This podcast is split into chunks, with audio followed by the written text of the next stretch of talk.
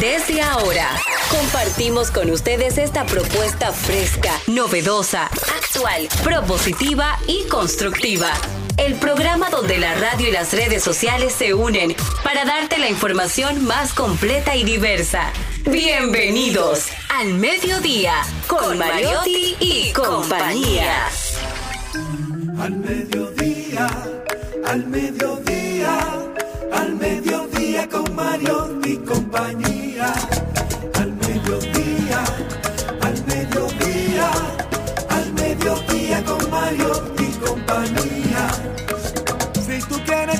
De foros alternativos y de tuiteros rankeados, este programa es tu amigo.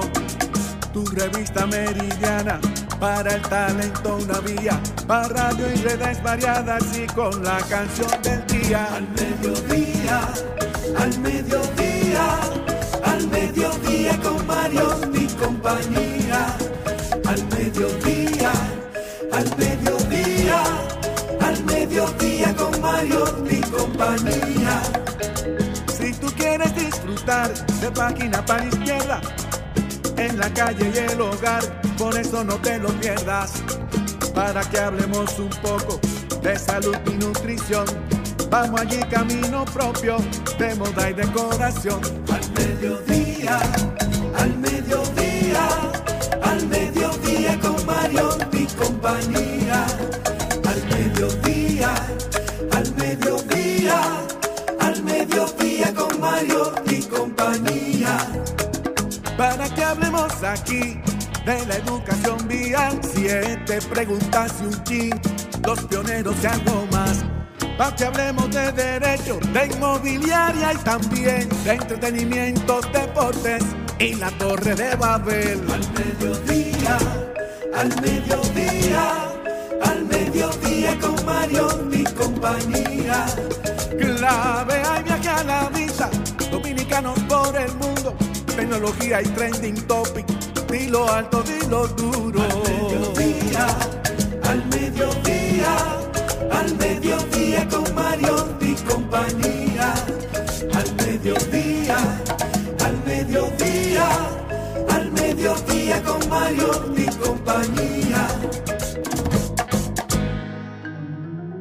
Hola, mediodía, saludos, mediodía, sean todos bienvenidos al Mediodía Radio, al Mediodía con Mariotti y compañía. Un servidor quien les habla, Charlie Mariotti Paz, feliz, agradecido de contar con su sintonía, de que nos acompañen en este horario de transición de la mañana hacia la tarde en el programa más amigable del medio ambiente al mediodía radio. Con nosotros, doña Jenny, aquí, aquí, no.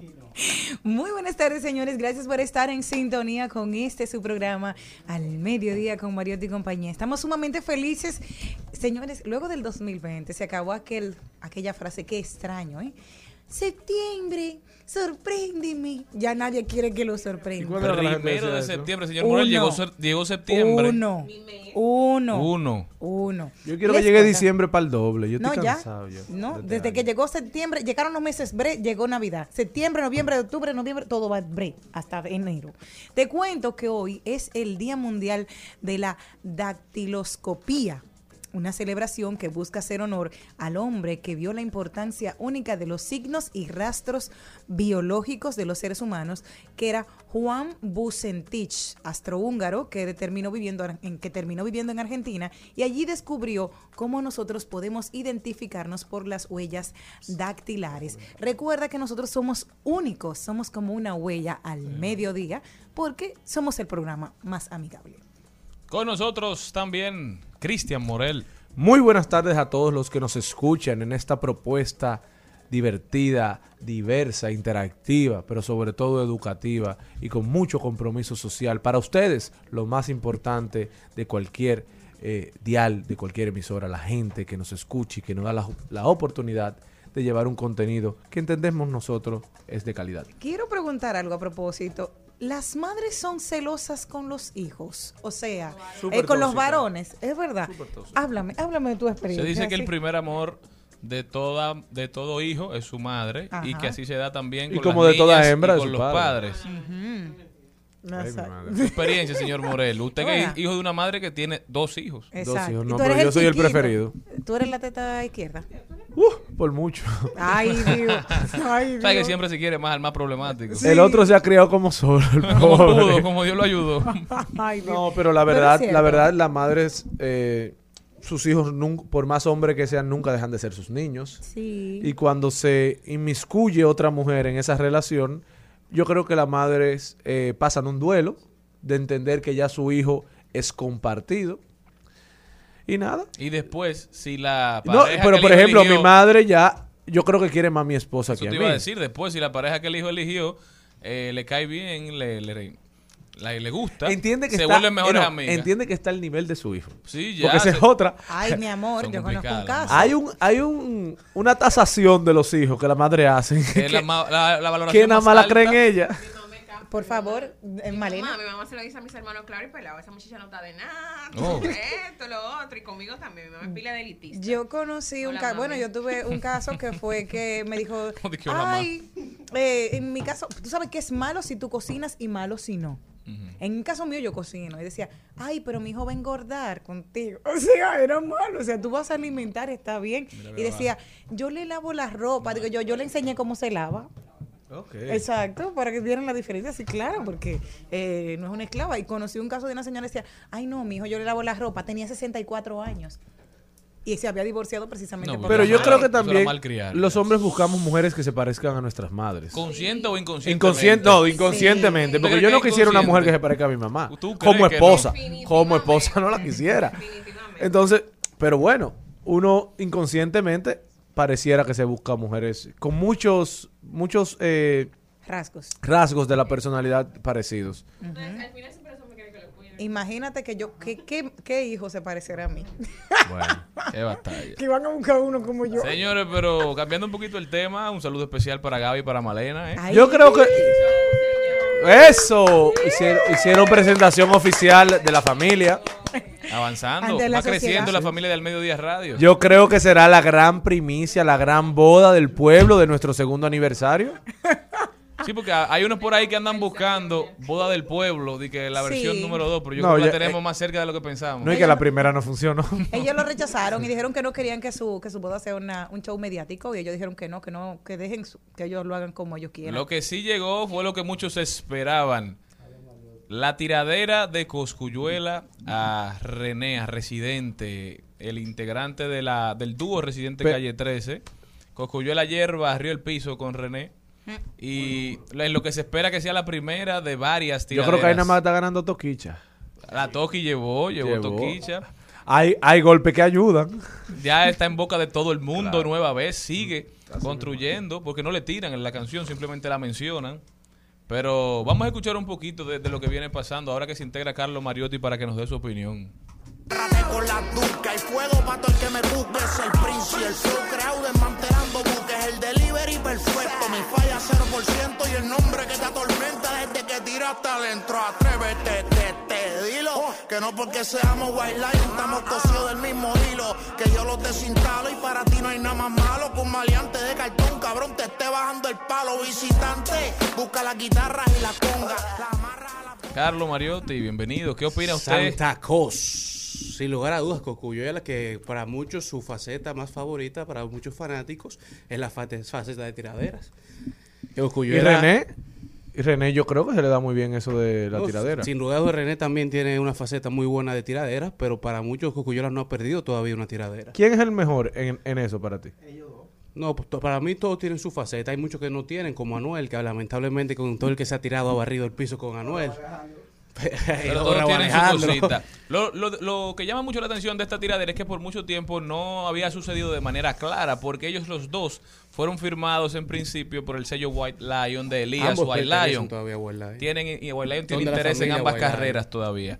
Por respeto a Elías, que les había pedido no pelearse entre ellos, ellos Pero no sabían, se habían tirado de manera indirecta. no se mencionaban. en adentro y en bueno sí en adentro la- que, que él destruye el vehículo Sí. él le tira a Coscuyuela de manera indirecta pero no lo menciona por nombre. exacto Después ahora Cocuyuela rompe el hielo y le tira con nombre y apellido, Frontal. pidiéndole que renuncie y tirándole los trapitos al sol, diciéndole que él apoyó a Hugo Chávez, que él no vive en Puerto Rico, que él no puede estarse quejando, que él va cuando hay problemas a tirarse fotos. Con el tema de Lo criticó, le dijo Yo doble no le he moral. escuchado, pero si le dijo todo eso. Arrastró, lo Eh, arrastró. yo le hubiese respondido escribir un libro. Se pone bueno, se pone Le- bueno. le habla del tema de Toquicha y el tema de, que- de J Balvin con la canción. Ven acá, ¿qué otro tema es que hay que vi, vi algo ayer de Mark B que se sirvió de segunda voz al Alfa? Del Alfa. Él que- está fungiendo como doble voz del Alfa después del concierto del teatro o de Madison Square Garden. No, se dice que el segunda voz del Alfa sufrió un accidente y ya el Alfa tenía eh, a dos días de irse de gira. Y llamó a Mark B y le dijo, mira, yo te necesito, lo que no quisiera es dañarte tu carrera como segunda voz. Y Mark B confiesa que él estaba escondido siendo segunda voz del Alfa, pero que los paparazzi eh, lo encontraron y ahí ha surgido toda esta polémica de que si ya su carrera... ¿Eh? Está bien. Cualquiera lo coge. Yo creo que McBeat estaba pasando por un momento. Eso dijo él en una entrevista. Difícil de su carrera, estaba un poquito en baja. Y como dice Gabriel, por cada concierto de doble voz le tocan 5 mil dólares. ¿Es un show? Entonces es un dineral. No, y Y decía, el, yo no... trabajo, el trabajo no da vergüenza. No, y Marví decía, ella- decía en una entrevista ayer, yo vengo de nada, de no tener nada. He conseguido mi dinero. Pero Así mismo lo decía. clase media, que se Bueno, deje de es lo que él decía. Yo estoy replicando Sí, lo que él decía. Vengo de la nada. He hecho mi dinerito cantando. Hace tiempo que nadie me contrata para cantar. El Alfa me da esta oportunidad. Lo estoy ayudando. Fue un favor, aunque me pague. Entonces no me avergüenza eh, ser segunda voz. No es que soy su segunda voz, es que le estoy colaborando Y también a uno de los más grandes del género. Y también en el momento de que él estuvo aquí en el Centro Olímpico, en el concierto, cuando él salió a cantar La Velita, se fue abajo, porque saben que es el tema que ellos dos cantan. Por No, y Mark B tiene una carrera, yo creo que muy prometedora todavía. limpia, creo. Y tiene muchos chances de seguir creciendo. Y cerca del Alfa solamente puede sacar beneficio. Además, él tiene experiencia porque Mark B empieza siendo segunda voz del poeta. Pero el segunda voz no sale a concierto, o sea, no es Sí, visible por lo general Sí, detrás. detrás. Segunda voz es la persona que termina como las letras cuando el cantante se cansa o cuando se le va el aire. La persona termina el coro. Como Gringo y para- Baby Rasta. No, porque No, era porque hizo un dúo. Eso era un dúo. Eso es un dúo. Bueno, pero después de esta clase de. de- Entonces, de el segunda voz dice, El que repite, exacto. Ya, él, ¿Cómo él, él. Entonces, Cristian More. Él, él, él. Raca, ta. Ta. Jenny, tú no vas a ser mi segunda voz. Al mediodía, al mediodía, al mediodía con Mario y compañía.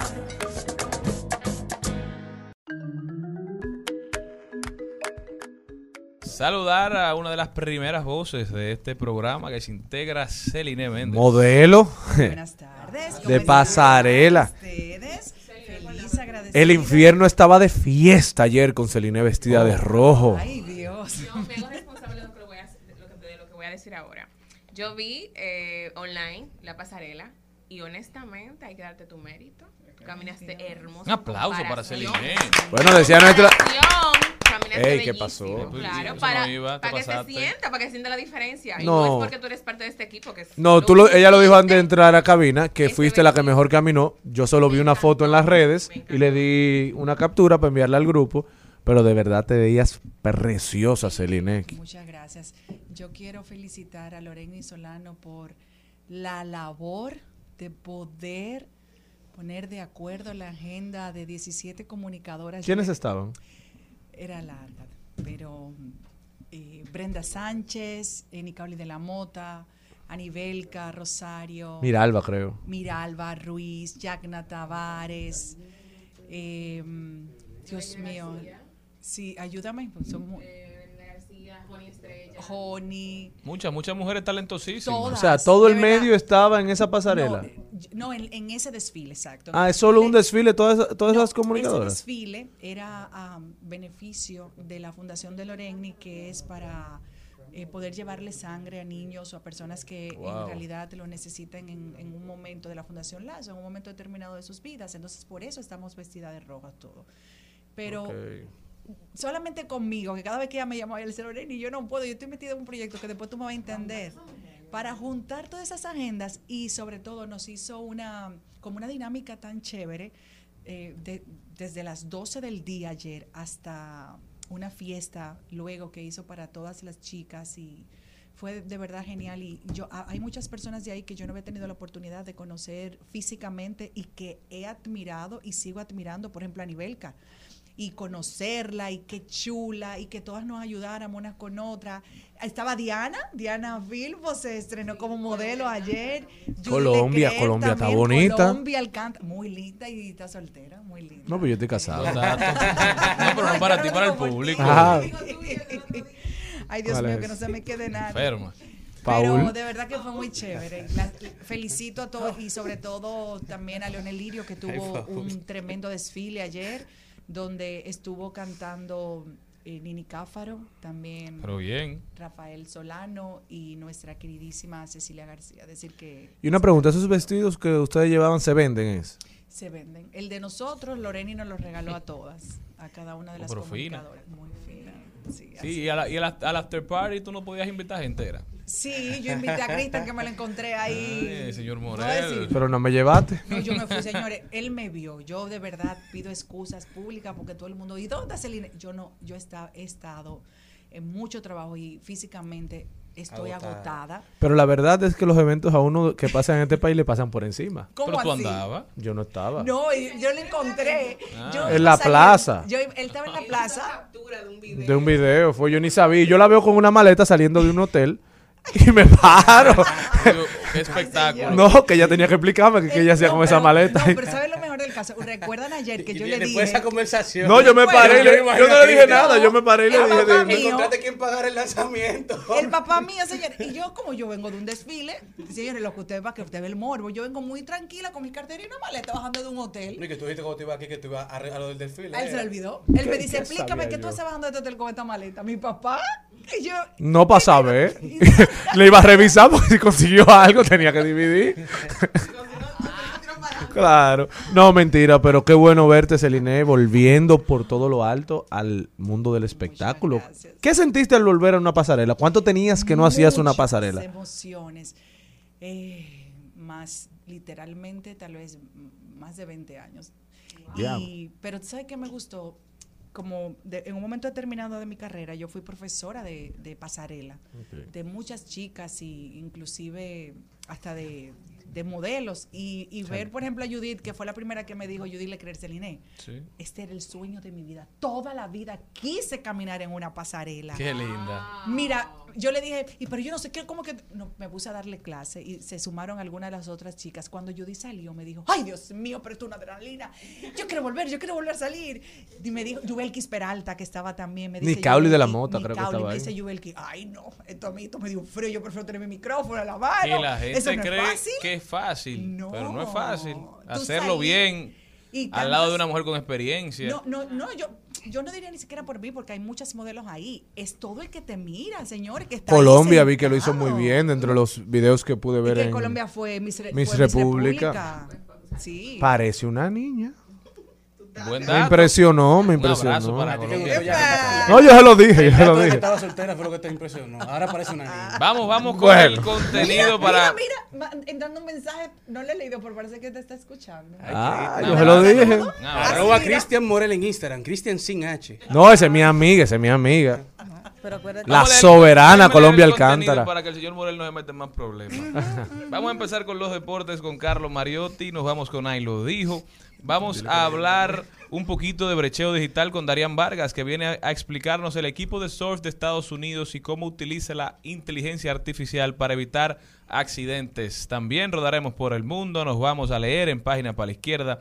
Minimalismo digital. En defensa de la atención en un mundo ruidoso de Cal Newport. Ese es el, no, el libro que estaremos recomendando en el día de hoy. Trending Topic, las principales tendencias en las redes sociales y lo que será tendencia y lo que nosotros entendemos que debe ser tendencia. Hoy Elizabeth Martínez directamente desde Remax Dominicana estará con nosotros haciéndose una pregunta muy interesante para usted que está interesado en adquirir una vivienda. ¿Han bajado los precios de los inmuebles? ¿Sí o no? Compartiremos no? buenas noticias, hablaremos de tecnología. La NASA está alistando el segundo intento para lanzar su nuevo cohete lunar. Los seres humanos preparando el retorno a la Luna. Y Erickson Duverger en Códigos Digitales nos habla de industria fresca, un espacio que los artistas necesitan. Eso y mucho más en su programa Al Mediodía Radio. Al mediodía,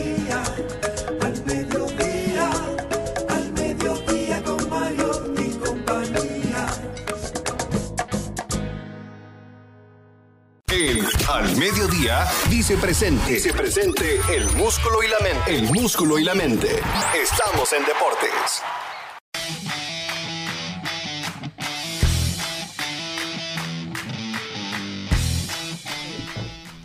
Vámonos, vámonos a hablar de deportes.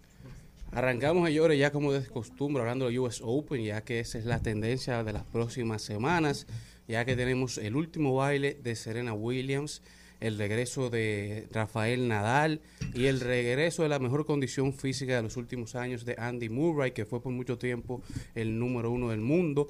Pero arrancamos hablando de la joven promesa Coco Goff, que mantiene la racha venciendo 2 a 0 a Elena Rus, avanzando hacia la tercera ronda, mientras que Andy Murray vence Emilio Nava 3 a 1, 3 sets a 1, avanzando a su tercera ronda versus Mateo Berrentini. Como les comentaba, Andy Murray que viene de varios años de, años de sufrir lesiones, pasó por muchos procesos de operaciones para tratar de volver en su mejor condición física. Parece que todos estos procesos han dado resultado y actualmente se ve que su condición física parece que le permitirá llegar a lo más alto de este torneo. Por lo que Andy Murray llega a la tercera ronda, no se ve afectado por las lesiones, esperemos que continúe así.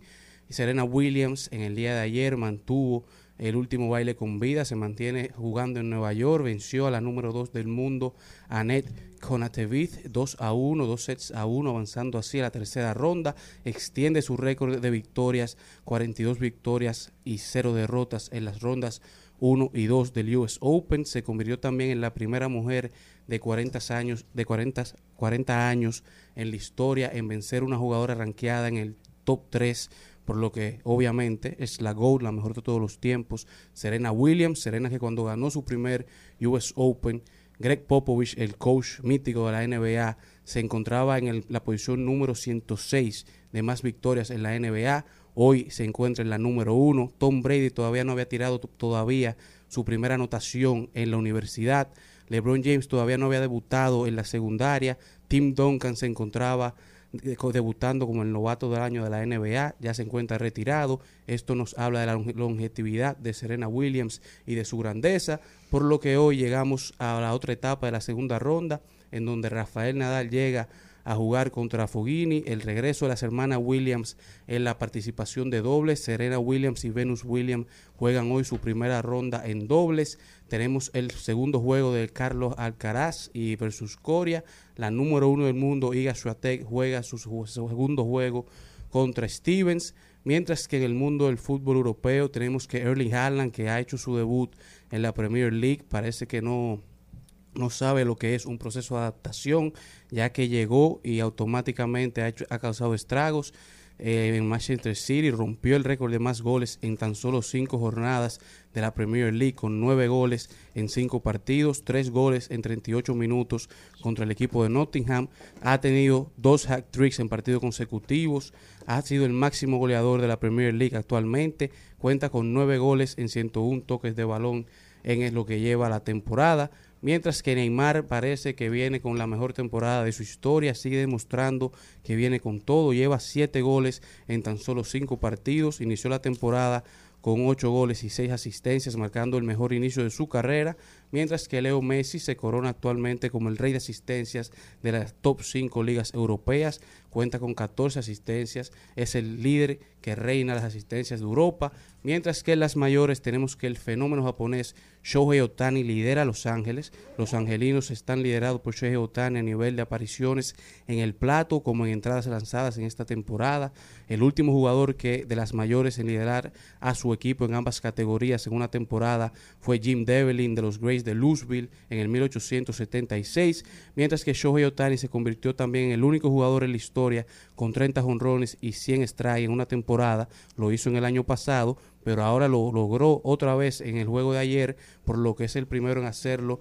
back to back en temporadas consecutivas. Es el único jugador en hacerlo en la historia de, de la- de las grandes ligas y también se convierte en el día de ayer en el primer pelotero en conectar 30 honrones y ganar 10 partidos como lanzador en la misma temporada, mientras que Aaron Josh y Goldschmidt son los jugadores favoritos en la Liga Americana y la Liga Nacional para llevarse los jugadores más valiosos, para ser los MVP de esta temporada, mientras que los padres de San Diego, los San Francisco Giants, harán historia la temporada siguiente porque tendrán el primer partido de temporada regular que será jugado desde Ciudad de México. La temporada siguiente, el día 29 y el día 30 de abril, la serie que disputarán estos equipos se estará realizando desde Ciudad de México. Esta será la casa para la serie regular de grandes ligas de estos equipos, concluyendo así con el recuento deportivo del día de hoy. Pero tenemos una muy buena noticia y quedará marcado este 31 de agosto del 2022 porque esa gran estrella de la NBA, Stephen Curry, se graduó ayer de su universidad. El basquetbolista del Golden State Warrior estuvo oficialmente graduado en letras con una especialización en sociología. Ya tiene su diploma en mano. Su llegada provocó un revuelo en el salón de los nuevos profesionales. Había carteles como Curry for Tres y el público se levantó al verlo como si se tratara de una arena de baloncesto. Sin embargo, Curry iba a recibir el título especial para él fuera de las canchas. Se le veía visiblemente emocionado. Es una, una imagen muy lindo. Ejemplo, sobre todo, siguiendo otros pasos como Shaquille que decidió estudiar y decidió especializarse. Alex pues así también. mismo, exactamente. Chris otros. Paul, Dwayne Wade, hay muchos, muchos jugadores. deportistas Es una tendencia que Chris se- Duarte. está muy marcada. que se que Chris siga Duarte. que se sigan marcando y que se siga ese es el camino que deben continuar los deportivos Yo creo que Al Horford los también se deportistas, graduó. sí. Pero Y que también por la diversificación de sus líneas, lí- líneas de negocio de muchos atletas, ellos han visto la necesidad de adquirir esos conocimientos para que lo- lo- no los engañen las personas que están a su alrededor. claro entonces eh, ahora de letras y sociología a ser uno de los mejores encestadores Al mediodía, con Mariotti, con Mariotti y compañía. Rumba 98.5. Una emisora. RCC Media. Seguimos, seguimos, seguimos con Al Mediodía, con Mariotti y compañía. Señorita, perdone por la mala ocasión, pues troncharle los sueños brevemente en el amor. No quiero lastimarla, nunca fue mi intención, pero si no me expreso va a empeorar la situación. Ay, esto no es anatomía, no hay que darle tiempo al tiempo. Amo otra, si es la vida y eso el mundo lo sabía. Bueno, los romeístas están de fiesta. Hoy sale el, el álbum La Fórmula Volumen 3 de Romeo Santos. Grandes colaboraciones, ya las anunció. en- Dentro de ellas, la que más destaca, la que es con el cantante norteamericano Justin Timberlake. Romeo ya ha puesto a norteamericanos, a íconos pop, a cantar bachata. Lo hizo con Drake, lo hizo con Usher. Ahora lo hará o lo hizo con Justin Timberlake. También vemos colaboraciones con seis dominicanos. Ahí está Ruby Pérez, está el maestro Ramón Orlando, Fernando Villalona, el Mayimbe, Toño Rosario, el Cuco, también con el Luis Miguel de la Mar, que tiene una colaboración. Tremenda bachata. Sin duda alguna, el disco más esperado de los últimos meses. Le auguramos muchísimo éxito a Romeo Santos. Yo no estaba tan emocionado, si soy sincero, pero a medida que se ha ido acercando el tiempo, estoy ya como poniéndome en el mood. Sí, ya, le auguramos muchísimo éxito a Romeo. Y ya y uno necesita noche- una cancioncita que le, que le mueve el piso a uno, que ponga a uno a mal. llorar, bebé Pena. Oh, Es la verdad. Una, una cosa, y, y- Todo la bien colaboración que tendrá con los merengueros, ¿será merengue? O, o- no se sabe. Buena pregunta. Está como Celine, ¿Cómo así? que no se sabía. ¿Qué sería? Si dos te sería el mejor partido, pero nadie elige a quien querer. Por eso es que yo quisiera amarla como usted se lo merece y no puedo, aunque quiera. En Al Mediodía. ¡Ay! Lo dijo. Ay, lo dijo. ¡Ay! Lo dijo. Lo dijo. ¡Ay! Lo dijo.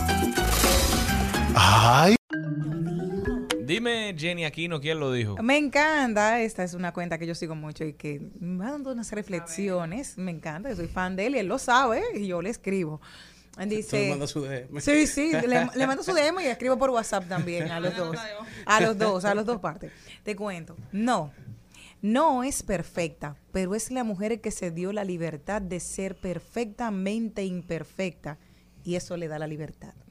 ¿Eh? Me encanta. Repíteme, no es perfecta. Ay, ay, ay, ay, me encanta. No, porque vale la pena. Sí, no, no es perfecta, pero es la mujer que se dio la libertad de ser perfectamente imperfecta y eso le da la libertad. A ritmo de Watson Brazovan y la Me mujer que a mí encanta. me gusta, ¿eh? Sí, exacto. Víctor Sorgera, que lo hace a través de su cuenta de Instagram, que lo conocen también con el otro usuario en Twitter como Doctor Farola, pero él aquí tiene como una fase un poco más romántica en Instagram. Él, tiene acciones. en Y me gusta. Ustedes tienen un acuerdo. No, Tú tienes un no, me intercambio. encanta, pero lo que pasa es que... ¿Pero qué tú no, opinas pero es uno de los hombres inteligentes y hay que repostearlo. ¿Qué tú opinas del... No, Ajá. casado y con tres hijos. Del ahí sí. lo dijo, ¿qué opinas? Me encanta porque es cierto, o sea, uno debe de tener la permitirse. Yo creo que no todo el mundo me ve triste. Eso es una cosa que yo tengo particularmente pocas personas. triste alguna Pero eso no es malo, no po- poca gente me ha visto rota totalmente, pero sí hay personas que yo le doy la libertad de verme en ese estado. Pocas personas. Pero sí, o sea, tú no tienes que ser perfectamente eh, para cumplir con nadie. Sé tú, ámate tú, sé honesta contigo misma. Y yo creo que sí, en algunos aspectos sí, vienen y te tiran piedras, pero mi amor, ya tú te vas haciendo una fortaleza, te haces una fortaleza con las mismas piedrecitas y sigue adelante, que los que te criticaban luego te imitan. Siento que Jenny como que está... Bueno, Vamos a una opinión. terapia. Yo creo que en la vida el único perfecto es Dios. Entonces todos los días nos vamos a levantar y vamos a hacer cosas que uno se analiza, y va a decir que estuve, que estuvo bien, otras que no estuvo. Pero al final la evaluación la tienes que hacer tú y no esperar que el otro tenga la potestad, ni sobre todo que tenga el derecho de discernir sobre tu vida si lo que hiciste estaba bien o estaba mal. Lo gasté pero complacido. No, y definir, y definir qué es lo que está bien y qué es lo que está mal, porque que es muy Pero subjetivo. Es que eso también va a depender de los valores y de la cultura. De Por cada quien. Voy a un ejemplo que es muy gráfico para no entrar en algo como tan profundo. Hay países que es muy normal y sobre todo es permitido que un hombre tenga varias esposas. Es decir, es, le voy a hacer una... Permitido y promovido. Claro. Hace tiempo en una, eh, esto, esto fue verídico, hace tiempo en una cumbre de presidentes que hubo en el país, la señora Virginia Dalmau es mi amiga y ella misma me, me dijo lo que pasó, que la dueña de Casa Virginia instruyó a su personal de que iba a haber una cumbre de presidentes. Tú sabes que este país toda la vida ha sido clasista y sigue siendo clasista. Aquí la gente te ve sí. por tu apariencia y tú dices, ni le va a prestar atención los vendedores porque usted no me va a comprar nada. Eso no es, eso ya ha cambiado bastante. Y por eso hay tantas historias de mucha gente que da tremendo susto. Exacto. Entonces ella se lo dijo. Va, eh, hay una cumbre, si vienen a comprar regalos, no sé qué cosa, gente que tal vez usted no lo vea con la apariencia de que como anda el dominicano, que siempre los dominicanos somos demasiado parejeros, ustedes saben, uno siempre como que arregladito. Pues efectivamente, apareció uno de esos presidentes de países que no se visten tal vez como el presidente de nuestro país. Me voy a, voy a obviar esos detalles tan particulares. Y el señor sacó... para fines del, del, del un Pepe Mujica. No, todavía va para allá, eso con turbante y, y cosas de colores. Claro, Esas- hay países que permiten más de una cosa. Exacto. Y el señor sacó siete piezas importantes de Cartier. Siete. Uno para cada esposa. Una para cada esposa. Cada día de la semana. Una, no, una para cada esposa. Cada día de Una la para semana. cada su es- Ah, para cada esposa. Cada una le toca un día. Sí, Una pero hay semana. veces, porque eso lo hemos visto en la historia, que hay veces que le vuelan y dicen, tráeme la del lunes, que la del jueves. Ese está- el que está bien. Señores, no juzgar un libro Entonces por la imagínate portada. aquí que, que uno de ustedes tenga el dinero, pero vaya a comprar siete regalos juntos. Lo Mira, tienen que comprar Mira que la mía trabaja Bueno. muchísimo y fácil me mantiene a mí, pero no puedo yo con ella. Ahora con otra. No, pero aquí son árabes, lo único que son de la secreta. Exactamente. ¿Qué, qué cómo fue ayer? Aquí son árabes, pero de la secreta. Ahí lo dijo. Al mediodía,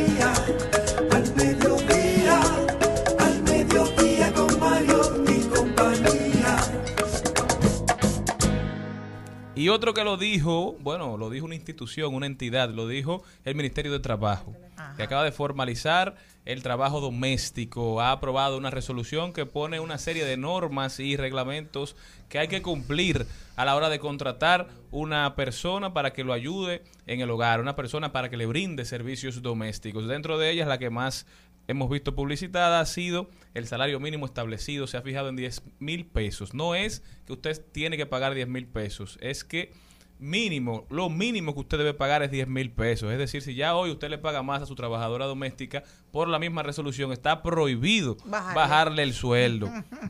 Para que entiendan, no es un monto único. Dentro de eso, aprobó otras, digamos, determinaciones, lineamientos que hay que cumplir, hay que te- hay que hacer un contrato laboral ahora con las trabajadoras domésticas o con los trabajadores domésticos, hay que llevarlo a la TCS, hay que llevarlo al Ministerio de Trabajo donde le darán un código que lo identifique.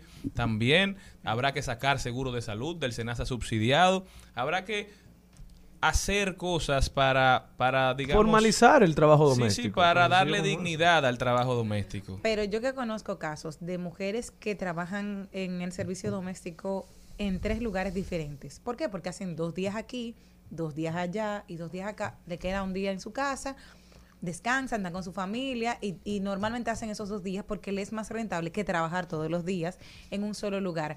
¿Cómo se le va a pagar a esos? Bueno, establece básicamente que son ocho horas de trabajo diario máximo, Sí, aun porque- cuando haya dormida. porque el problema es que tú pero sabes también, que son ocho horas a la semana que tú trabajas. O sea, es un establece que a la semana solamente podrá trabajar No, un máximo de, de eso- 44 horas. Cuando haya, o sea, cuando haya eh, pluralidad de empleo, me imagino que todo será un acuerdo de partes. No, y eh, cuando es como Jenny eh, nos expresa, yo creo que un servicio prestado que no incluye todas estas reglamentaciones, porque tú no, no van a haber tres, tres. Claro. O sea, no van a haber aportes a- al sistema, a la TCS de tres, eh, de tres contribuyentes. Exacto. Lo que yo sí creo que cuando ya hay un contrato laboral que es de ya de horas fijas, eh, de dormida, de ocho horas al día, que tampoco eso se va a cumplir. Y yo creo que se está legislando utópicamente. Sí, porque la, sí. la Que persona de servicio que trabaja en tu casa ni va a trabajar ocho horas, ni pueden ser mucho más o pueden ser mucho menos, porque cómo se cuentan las horas. Porque ¿Y quién las cuenta? y por, exacto. todo? Y por ejemplo, en mi casa,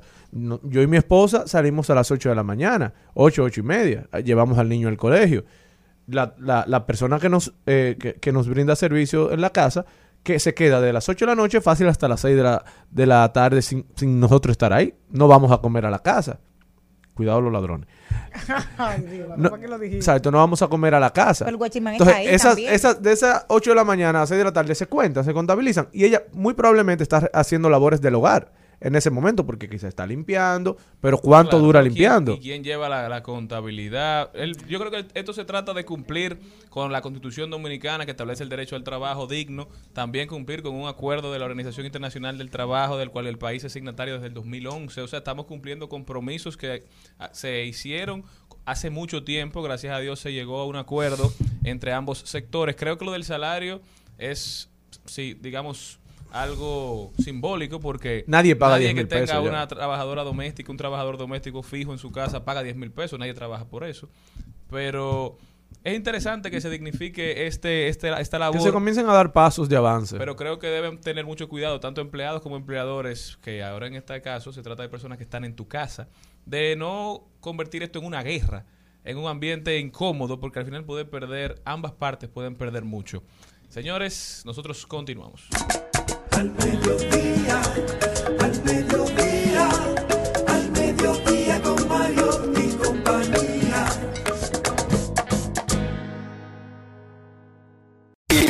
En Al Mediodía, con Mariotti, con Mariotti y compañía. Te presentamos Brecheo Digital. Brecheo Digital. Darían Vargas está con nosotros, el rey de la Big Data. Darían, bienvenido. Muchas gracias. Yo estoy contento y feliz porque este país está de maravilla. Oh, un abrazo a Leticia desde aquí. Que se recupere Muchacho, ma- manda, mándale un buen abrazo. Qué bueno. Dáselo tú, por favor, de parte de nosotros. Ah, no, yo, yo no. Oye. Después. Ok, Darían, qué bueno tenerte aquí. Bien, miren. Ustedes saben que una de las cosas que más me preocupa es que la humanidad va a un punto donde ya la naturalidad no, ni eso quieren. Cualquier tipo de deporte ya quieren ponerle tecnología. A los futbolistas le ponen un GPS pequeño para medirle la velocidad, el dribleo de la bola, cómo se mueven, los latidos para ver cómo, co- cómo van los latidos en momentos de presión, cómo se emocionan, para ir trabajando todas esas cosas. Y yo creo que ponerle inteligencia artificial a todos los deportes hace que el deporte como que pierda esa, eh, esa genialidad de lo natural. Y yo no es que quiero estar en contra de todas las cosas, pero yo creo que hay áreas como el deporte que no se deben de tocar. Pero los avances tecnológicos hay que respetarlos y si se dan, nosotros debemos de explicárselo a la audiencia para que pueda estar enterado. ¿Y por qué yo digo todo esto? Mire, un equipo de surf de Estados Unidos usa inteligencia artificial para evitar accidentes. Es muy bueno eso, oye, evitar accidentes y eso ayuda mucho a los deportistas para que tengan una probabilidad de elección durante la sesión de entrenamiento que sea mucho menor. ¿De qué se trata todo esto? Miren, el desarrollo de la inteligencia artificial permite crear programas que puedan aplicarse a diversos ámbitos de la vida y profesión, como el arte, el deporte, la predicción en, en banca, la predicción también en juego, en toda clase de cosas que generen datos y todo genera datos. Por ello, eh, Microsoft y un equipo de surf de Estados Unidos se unieron para trabajar en un proyecto que utiliza recurso digital con el fin de mejorar el rendimiento de los deportistas y reducir el riesgo de lesiones que pueden eh, presentarse durante la sesión de entrenamiento. Pero, ¿qué es lo que ellos están planteando? Ellos lo que dicen que una de las mejores soluciones que se puede dar con inteligencia artificial es primero reconocimiento de elementos que son clave para que este tipo de deporte las lesiones sean mínimas. ¿Y qué ellos están diciendo? Que tienen que tomar muchas muestras de qué? Del cuerpo, de la forma de la tabla, de cómo vino la ola, la velocidad, todos estos datos, poder recuperarlo para poder estimarlo. ¿Y qué ellos hacen? Ellos dicen, bueno, la base principal es el, estudio del movimiento en acción, que para poder entender mejor cómo actúa el cuerpo de los deportistas en el mar, se usa un sistema de grabación de imagen desde la tierra, pueden ser utilizados un tipo, un dron, y así emplearlo para buscar la fortaleza y debilidad de ese surfista.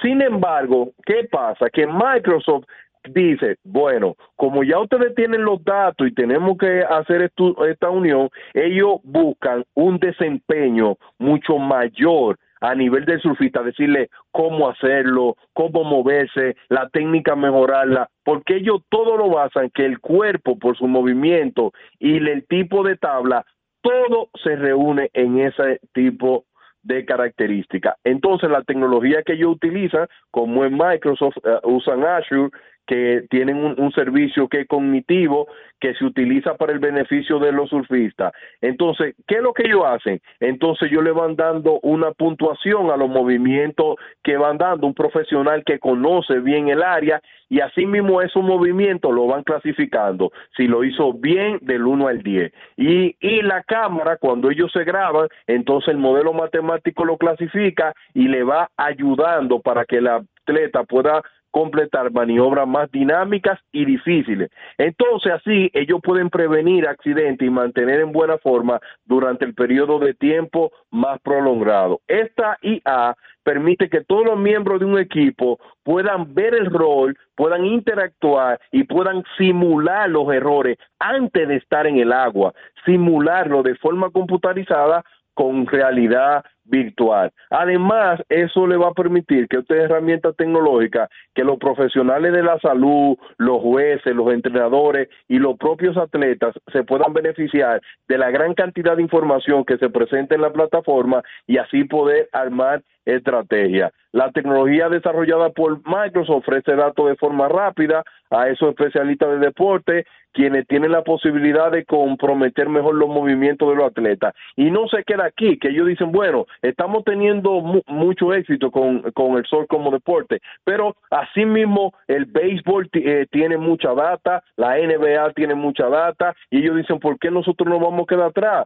Si ahora con la sabermetría y todos estos modelos matemáticos que se aplican en el, en el béisbol, la forma como tira, cómo tirarle, mira, él no batea curva, hay que picharle así, de esa manera, y por eso que yo no estoy de acuerdo. ¿Por qué yo no estoy de acuerdo con todo eso? Porque el juego pierde su esencia. Al final del día están convirtiendo los juegos en una ciencia tan poderosa que al final del día no una decisión como propia tuya, sino una computadora que te está diciendo, mira, va, te le van a, pichar a George, entonces el lanzamiento de menos probabilidad para él dar un ron es tal, y tiene que tirarla por esta zona siempre. Entonces yo creo que eso le quita como la magia al deporte, pero que viva la ciencia.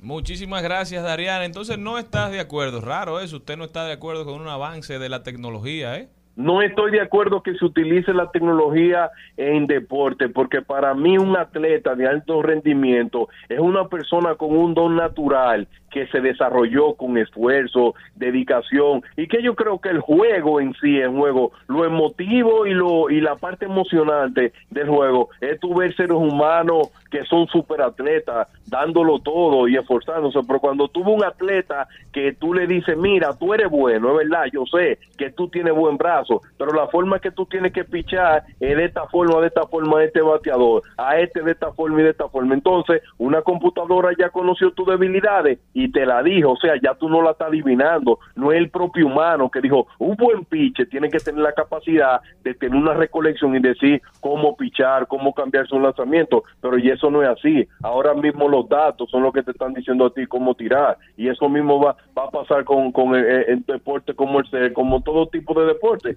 Y yo creo que la tecnología debe de llegar al deporte para ciertas áreas, pero no para tomar decisión para que tú seas mejor atleta. Yo creo que la naturalidad debe de seguir primando en esa parte. La inteligencia artificial utilizada de forma abusiva no es tan buena. Yo no estoy de acuerdo con muchas cosas que se hacen. Muchísimas gracias, Darían Vargas. Y creo que sí, en parte estoy de acuerdo contigo. De las bellezas del deporte es que es sincero. Tú puedes batear una Claro. curva o no puedes. Eso no se simula, tú no puedes mentir. Ahí o aprendes o no, o sabes o no. Ahí los talentos y el esfuerzo salen y se ven a la clara. Darían Vargas con nosotros.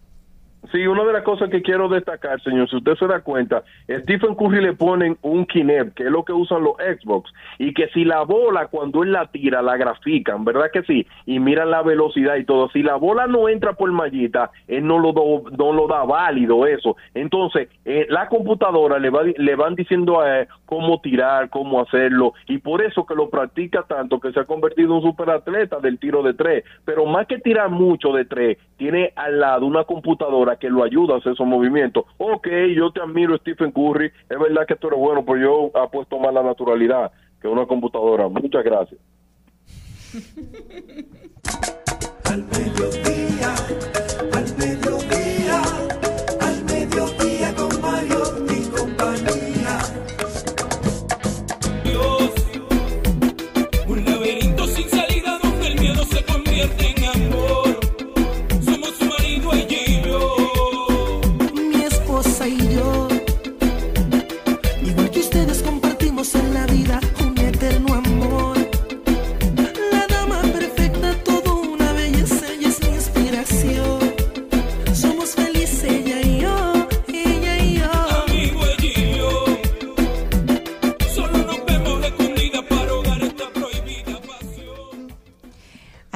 pasó, bueno, no sé, ah, sí, ¿te acuerdas? A todos nos pasó, bueno, a mí sí. Me mandaron una semana, vaya donde su tía, para allá, para allá. No, a y yo feliz. Y a Vaca iba a la semana, Yo mi no iba a tía casa de nadie. A mí no me dejaban ir a casa de nadie. A mí, a mí me pasó dos cosas muy buenas. Sí. Yo me fui a la casa de una tía y mi tía dijo, tu papá y tu mamá saben que tú estás aquí. Digo yo, sí, imagínense, en la época que no había celulares ni nada. Y dice ella, ah, está bien. Y dice, ¿y tu mamá sabe que tú estás aquí? Tú le dije, sí, ella me llevó a la parada. Ella la va a llamar por teléfono, ella está esperando las horas. Y me quedaba así como en el O sea, que campo, en el de valle. sorpresa a la tía. Sí, claro. Una mochilita. A mi tía, sí. Y Tu mamá lo de- que quería era que tú te perdieras. No, y después de ahí entonces me quedé con ella hasta que sí confirmó que sí que era verdad, porque que había un cuento anterior. puede mandar para atrás. No, claro, la tía, ¿verdad? Ella Y lo me pasé. No, no. Ella no estaba de acuerdo. Me pasó en Higüey otra tía. Porque tu mamá lo que debió llamarla fue antes, no después que tú llegaras. Ella la Y mandó güey que está lejos de Monteplata El hoy, otro. yo no me imagino hace en tantos el años. 94. Eso.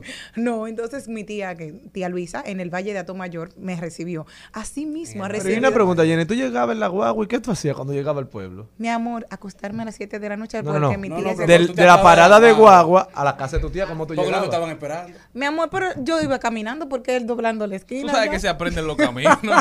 Seguro fue dos veces ahí. Yo y sé no que mi perdió. casa no vaya. ¿Y cuántos Pues años tú tenías? 12. 12, claro. Eso es como que yo dejé a Maya. Vete para el En campo. una parada de guagua. Sola. ¿no? Vete para el campo, mi amor, en una Eran guagua otros pública. tiempos, otra dinámica. ¿Tú nunca la has subido en una guagua de la 27? No creo. ¿Y a buscar qué? No, debería. es, sí hemos tomado transporte público aquí, claro que sí, pero no una guagua. Eh, Taxi. No, yo le he montado en carro público y, Ah, y en el tren. El- queremos el hacer el, En el- el el teleférico, teleférico.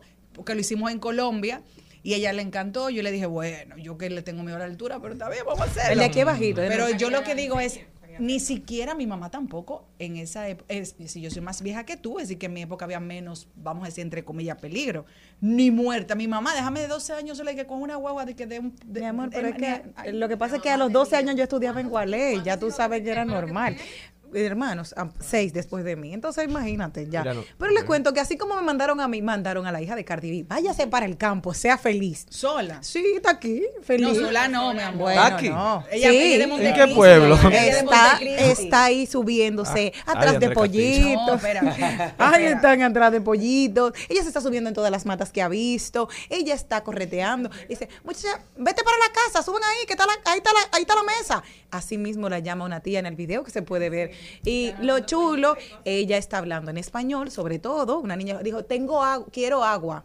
Le dijo la niña, ella van y le van a dar su jarrito de agua, de esos normales. Me encanta ese baño de pueblo, sobre todo porque viene de un lugar acomodado, pero sabe de sus orígenes. O No, sea, pero- pero hay, una un cosa, vínculo. Jenny.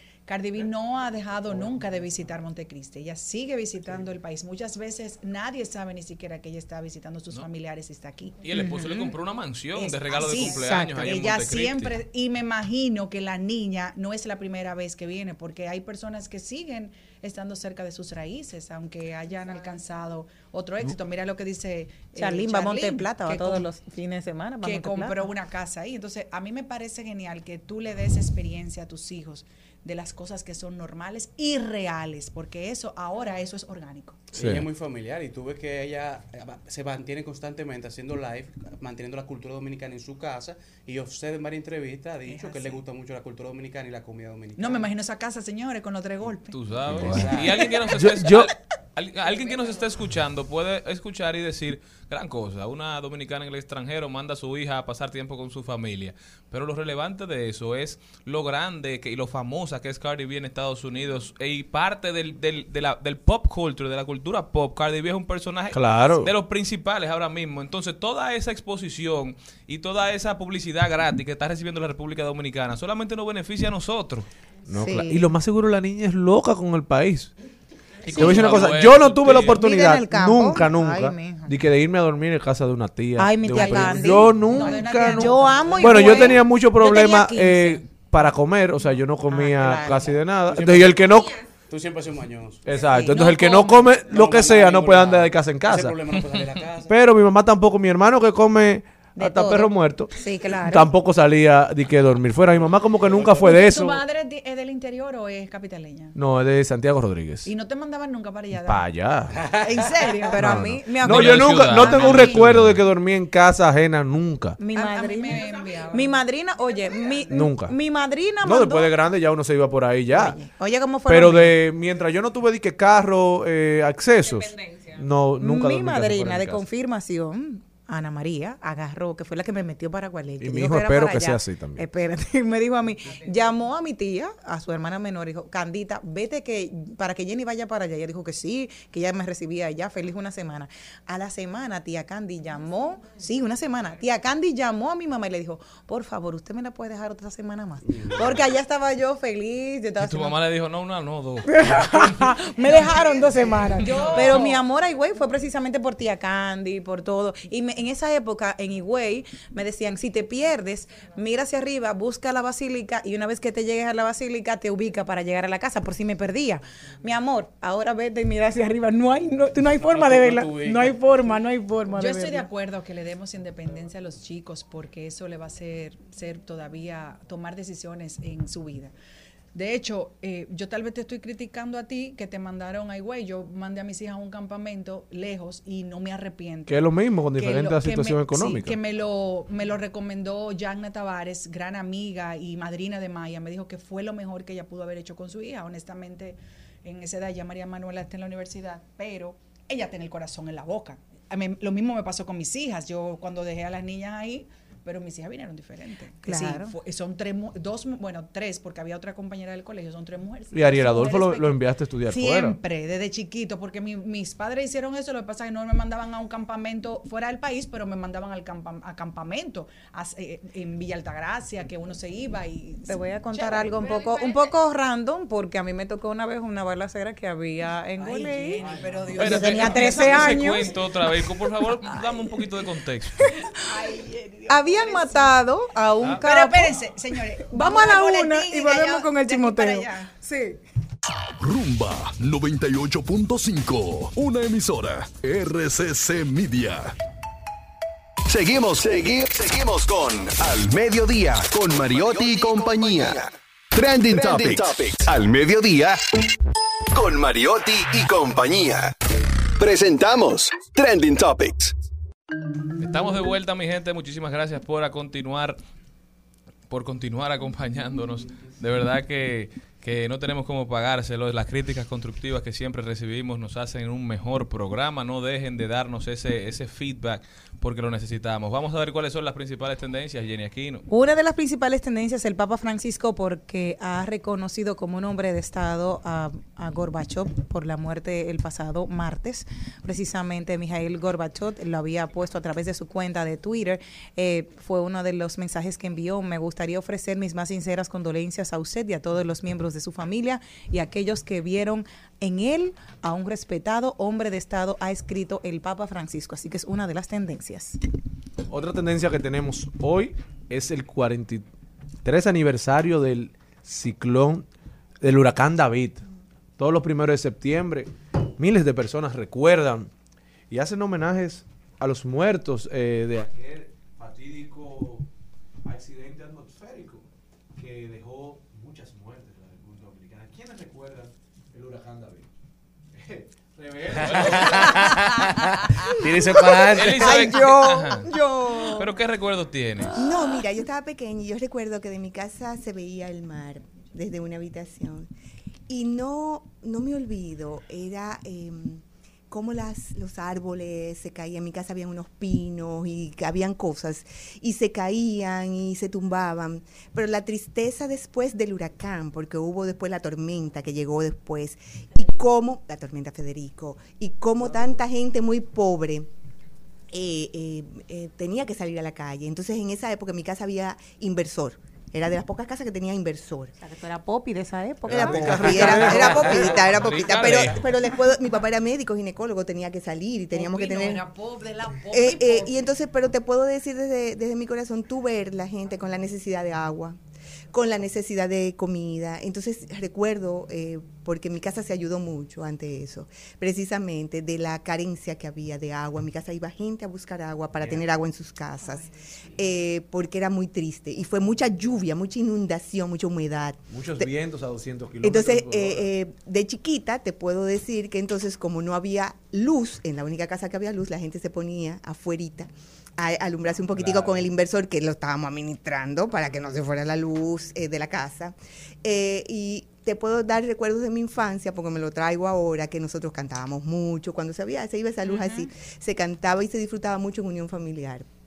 Pero también recuerdo familia que fue a mi casa para quedarse con nosotros por la crisis económica. O sea, te puedo decir que fue un momento muy difícil, muy difícil eh, a nivel eh, del país, porque sé que había mucha carencia, la comida se escaseaba, eh, se dañaban las carnes, o sea, fue un- una época particularmente... No, marcó este país. Sí, marcó. al- Sí. A nivel que todavía hoy hablamos de él y, y hay gente... Y te puedo decir de una mirada muy personal, el país vive de espaldas más al mar es precisamente por los huracanes.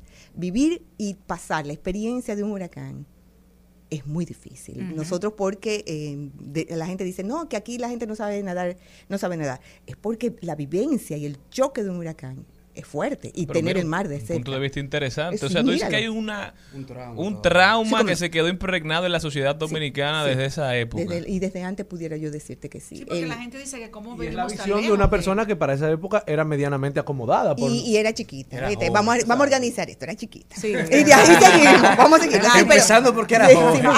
Pero sí, de- sí te puedo decir que eh, eh, entendiendo que vivimos de espaldas al mar, que aquí mucha gente no come pescado, que aquí mucha gente no come, es por esa razón. Lo veo desde ese lugar.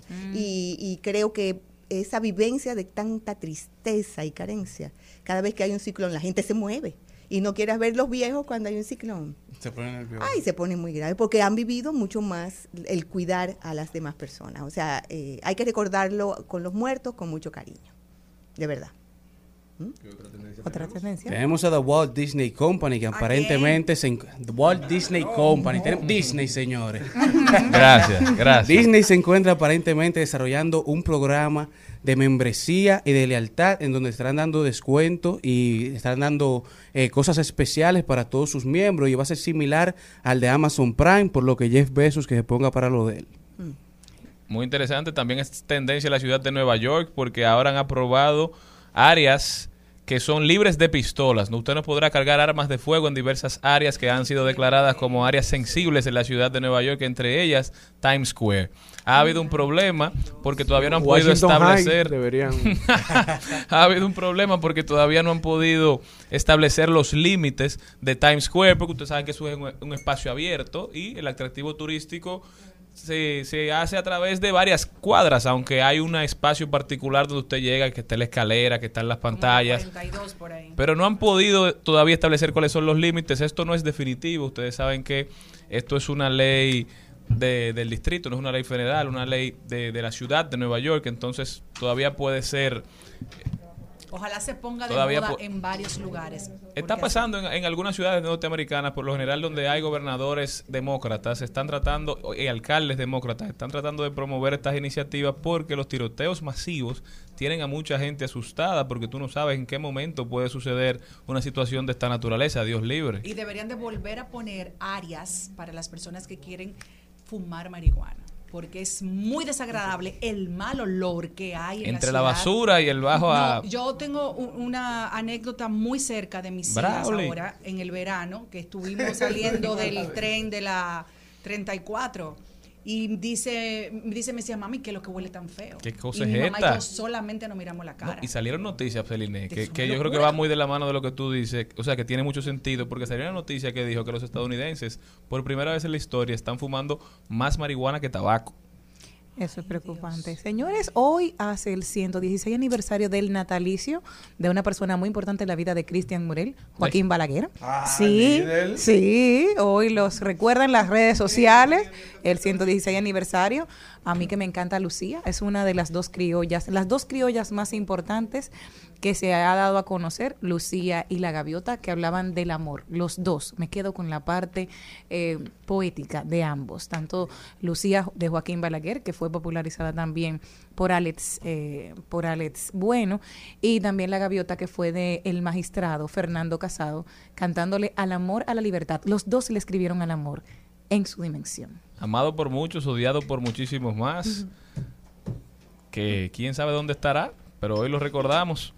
También, señores, es tendencia la FDA porque la FDA acaba de aprobar un booster para la variante Omicron del coronavirus. Ahora hay un rebrote en los Estados Unidos, las clínicas están llenas, el virus, gracias a Dios, ya no es letal o es mucho menos letal. de lo que era al principio, pero aquí en la República Dominicana también creo que se ha evidenciado un rebrote del virus del coronavirus y, tenemos que, que tener cuidado, hay que mantener ciertos, ciertos lineamientos de higiene para evitar que se cree una epidemia mayor nueva vez porque no va a pasar como, como a principios de la pandemia, ya está comprobado, hay países incluso que el tiempo de, de, de cuarentena, el tiempo que uno tiene que durar aislado cuando le da coronavirus lo ha reducido, reducido al cinco, a cinco días. Entonces es un virus muy diferente, pero para el que existe una vacuna y los síntomas te pueden dar fuerte, te pueden dar malestar, que es innecesario. Si existe una vacuna, yo creo que uno puede ponérsela. Esperemos que ver si va a llegar aquí o si no, porque definitivamente el coronavirus es un virus endémico y tendremos que aprender a vivir con él y estará con nosotros por muchísimo tiempo.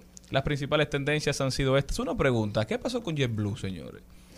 Hace un mes que JetBlue fue tendencia. ¿Algo ha pasado? ¿Le hicieron alguna algún castigo, alguna pena? ¿Están trabajando? Nada. Una nota de voz de un empleado que estuvo, obviamente, estaba un poquito como distorsionada la voz para que no se identifique quién era la persona. En estos días. De los ladrones. Exacto. Entonces, ese, ese empleado comentaba y en muchas situaciones. Ah, porque ahora no solo son atrasos, ahora están abriendo las maletas también. De, pues sí, porque una denuncia en el nuevo diario de que cómo me enseña, cómo enseñaban de cada cómo se hacían. Entonces, esa persona que trabajó en el AILA con una voz distorsionada explicó cómo se hace este desfalco a las maletas, tanto a las que van como las que llegan. Dice, nosotros abríamos la maleta como que fue la familia nuestra que nos la mandó y sacábamos Oh. todo lo que quería descaradamente. Pero no solamente a las maletas, sino también a los importadores está pasando eso, porque Que le están saqueando los contenedores.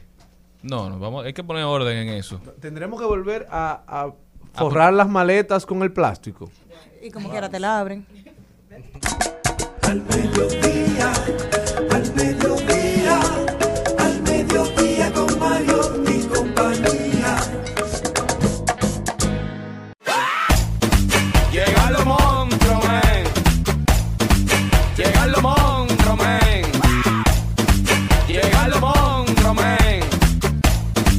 Llegan los monstruos. Está con nosotros Elizabeth Martínez, la montra. Elizabeth, bienvenida. Muchas gracias, muchas gracias a todos por recibirme siempre. ¿Qué es lo que hace Elizabeth, Jenny? Que tú dices que ella no vende casas. No, ella construye hogares. Uy. Elizabeth, cuéntame qué nos tienes para hoy. ¿Cómo te fue en Colombia? Ay, Primero vimos que estuviste por allá Estuve por Colombia acompañando a los agentes inmobiliarios de, de RIMAX allá, tú sabes. enseñando. A ver, a ver cómo las cosas se mueven. Doña y, no, y también aprendiendo de los distintos mercados. Aunque, aunque vendemos, cada, cada mercado tiene una forma distinta por la educación, por las dinámicas económicas y A su eso. merced. Sí, a su merced. Em, Tú sabes, me, me impactaba bonito. también. Sí, me impactaba. Para mí eso es muy colonial. y y ¿Qué es a al, su al igual que Todo te dicen a su merced. como Su merced. Los su merced, colombianos. Su Sí, merced. de- y, los de Bogotá. Sí, los de Bogotá. Los de Bogotá. Yo he ido varias veces. Parece que no me ven Su merced merced. a mí. ¿no? Te A ti hablan- te ven muy noble como a mí. Te hablan así y son muy muy ricos. Además estaba bien rico la temperatura, bien La nevera, ese La nevera no, y me abrieron el bueno. freezer. Sí, Me- dos cosas me hicieron. Pero Sí. qué bueno que te fue bien, Sí, fue muy bien. Mira, tú sabes que quiero traer el tema de que lo veo recientemente y me encanta cuando me lo preguntan, porque la gente como que está esperando que bajen las ventas. Y me hacen esa pregunta, Elizabeth, ¿han bajado las ventas? Con una forma de que eh, hasta la expresión facial hace que cambien como con el deseo de. Y creo que sé de dónde viene. Me imagino A que ver, es una esperanza Yep. de las personas.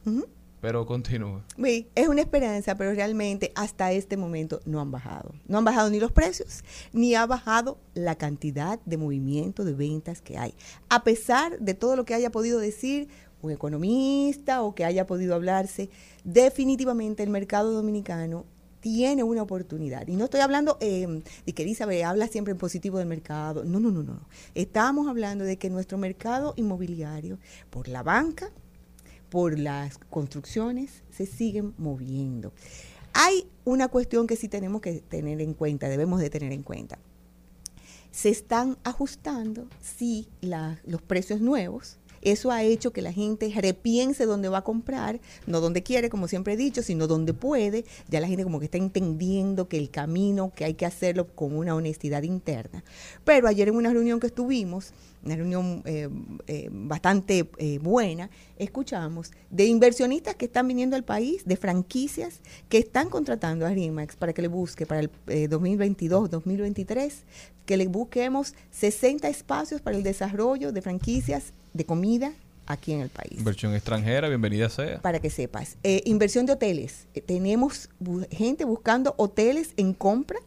Entonces tú dices, ok, si esto estuviera parado y si esto estuviera malo, estas personas no estuvieran invirtiendo en República Dominicana. Claro.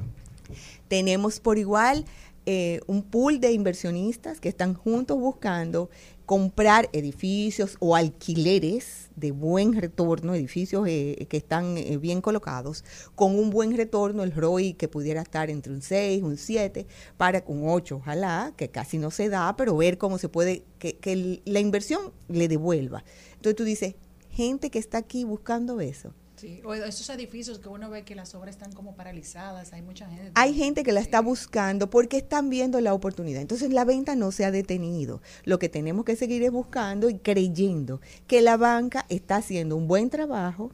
Lo que la invitación que siempre hago es que la banca entonces, como se hacía antes, las asociaciones eran las que prestaban para las casas antes. Claro. Entonces, que las asociaciones prestaban era el 70% del valor. Y te dijo, te dije al principio que entendía la pregunta, el de dónde salía, porque la gente entiende que los precios de los de los apartamentos, de las casas, de las propiedades ha aumentado de manera exorbitante. Sí. Esto se debe al aumento de los materiales, de la materia prima, también los costos de importación, muchos factores. Pero la gente cree que eventualmente ahora con como el dinero está tan caro, van a, a bajar las ventas y los precios van a volver a bajar. ¿Tú crees que esto no suceda, Elisa? Mira, yo te pudiera decir, eh, porque los comportamientos son los que mandan y las estadísticas son las que van a hablar en un momento determinado. Hasta este momento yo te pudiera decir que no ha pasado. Lo que sí es que muchas personas que se metieron en la colada de los precios altos se están dando cuenta que no lo han podido vender a lo que ellos pensaban. Ok. Entonces esos que querían tal vez vender 20 mil dólares más caro de lo que el mercado podía aguantar, 30 mil dólares más caro de lo que el mercado les aguantaba, van a tener que bajarlo si quieren vender. Pero, ¿qué ha pasado? Sí se han dado negociaciones que nosotros mismos hemos dicho y lo pagaron. Y no solo que lo pagaron, lo tasaron y el valor dio. O sea, eh, nos hemos sorprendido Claro. en la dinámica de lo que está pasando. Entonces, si ya comienza una tendencia de algunas propiedades que sí se han vendido en unos precios que para nosotros han sido interesantes, que han movido el, el sector, por ejemplo, si el promedio era de 10 mil pesos y se está vendiendo en 12, ha subido y nosotros no pensábamos que iba a subir así. Entonces vienen unas tendencias, pero de que bajen a 9, a 8, o como algunos eh, eh, aprovechados de las situaciones de crisis que siempre aparecen, que te dicen, yo tengo dinero en mano. Eso no es ahora mismo ni siquiera un atractivo por la ley de lavado primero, y número dos, porque no es un atractivo para una persona venderte por debajo de la expectativa del mercado. Claro. O sea, nunca lo ha sido. Hay Entonces, muchas personas buscando. hay mucha gente que tiene dinero que lo que quiere es encontrar una oportunidad. Si existiera la oportunidad, sí, pero si existiera la oportunidad, te puedo decir que ya se hubiera vendido. Entonces no existe la palabra oportunidad en el sector inmobiliario. En el sector inmobiliario lo que existe es el precio correcto. Y el precio correcto te lo manda una estadística. Por eso que me asombra todavía mucha gente que sigue trabajando, porque aparecen esos inversionistas, le llenan las orejitas a los propietarios de ideas. Yo te vendo, yo te mira, y, y la, y la gente se desespera, como se ilusiona en querer vender sin tener que pagar comisión tal vez, o, o creen que lo están haciendo muy bien. Aparecen siempre lo que dan mucha labia, le llenan los ojitos de ilusión, y cuando viene a ver no se da la negociación. Hay que tener mucho cuidado a quien tú estás dejando y que a quien tú permites a eh, que te esté comprando, porque tú tienes que hacer mucha investigación. Hay extranjeros que vienen que son muy serios y que cuando se unen a la banca, tú sabes que va a haber una, una depuración, porque el banco no se va a meter con cualquier gente. Pero cuando se te aparece una persona de repente, yo quiero comprar tu casa y te está dando una información que tú misma dices, pero esto es demasiado fantástico para la realidad del mercado, tú mismo tienes que tener una señal de alerta y decir, esto como Eso que no no es real. Hay algo que no está, porque ni yo mismo si tuviera el dinero la compraría. Hay un maco. Entonces ahí hay un maco, esa es la palabra, hay un maco. Entonces tú tienes que pararte e identificar quién es esa persona para que tú puedas decir, la vendí, la vendí bien, sin problemas, sin lavado de activos, sin ese tipo de cosas. Pero de que el mercado se está moviendo, se está moviendo muy bien.